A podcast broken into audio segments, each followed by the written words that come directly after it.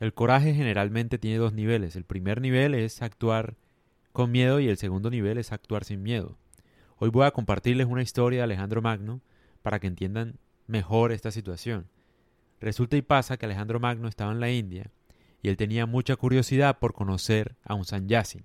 ¿Qué es un sanyasin? Es como un renunciante, alguien que vive pues sin ningún tipo de apego y él quería conocerlo, entonces mandó a sus soldados a que lo buscaran y le dijeran que iba a ser invitado de honor en su país y que lo trajeran, básicamente. Los soldados fueron, le dieron la razón al sanyasin y el sanyasin le dijo, hey, dile a Alejandro Magno que yo no soy esclavo de nadie, yo soy como las nubes, o sea, libre. A mí no me pueden obligar a ir a cualquier sitio si yo no quiero ir. Número dos, dile a Alejandro el Grande que si alguien se hace llamar a sí mismo como grande es porque no lo es. Aparte. Entonces el man, los soldados fueron y le dieron la razón a Alejandro Magno. Alejandro Magno pues no entendió muy bien, dijo, bueno, ese man es como raro, vamos a buscarlo, no sé qué le pasa. Y voy a llevar la espada. El man fue con su espada a hablar con el Sanyasin, que es el renunciante. Entonces fue y le dijo, bueno, te estoy invitando, o sea, ¿qué pasa? ¿Por qué no vas? Y el man le dice, cule frase, y es, mira, primero, no me muestres la espada porque la espada no sirve de nada para alguien que no le da miedo morir.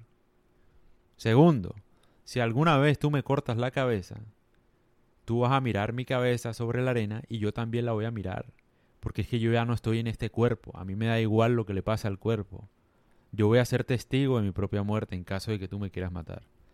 Alejandro Magno quedó tan impactado que dijo, no joda, es muy difícil matar a alguien que ya está muerto, o sea, que su vida no significa nada, es muy difícil matar a alguien porque por lo generalmente uno mata a alguien que está luchando por vivir o que su vida significa algo.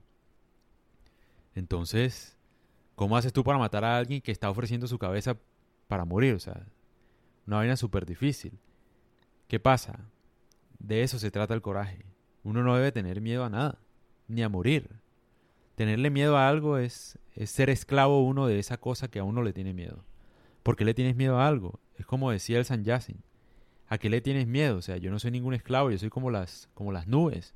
Tal cual. Esa es la lección, o sea. A lo que tú le temes, eres esclavo de eso. Entonces, cuando tú no le temes a nada, no eres esclavo de nada y eres realmente libre.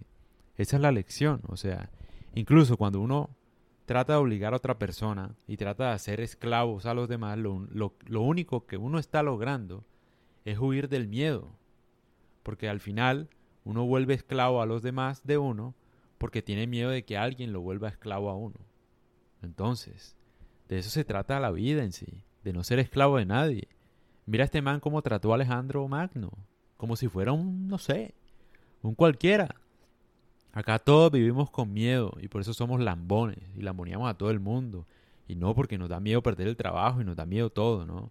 Entonces le hacemos caso al jefe en lo que diga. Y obviamente eso en cierto sentido está bien, ¿no? Yo no digo que no. Pero el tema ahí es, yo le hago al jefe porque me parece lo que lo que dice tiene sentido. No porque me obligue, porque si no, pues la relación al final se vuelve de miedo. Entonces, y si yo tengo miedo, si le hago caso a los demás por miedo, es porque yo soy esclavo de eso.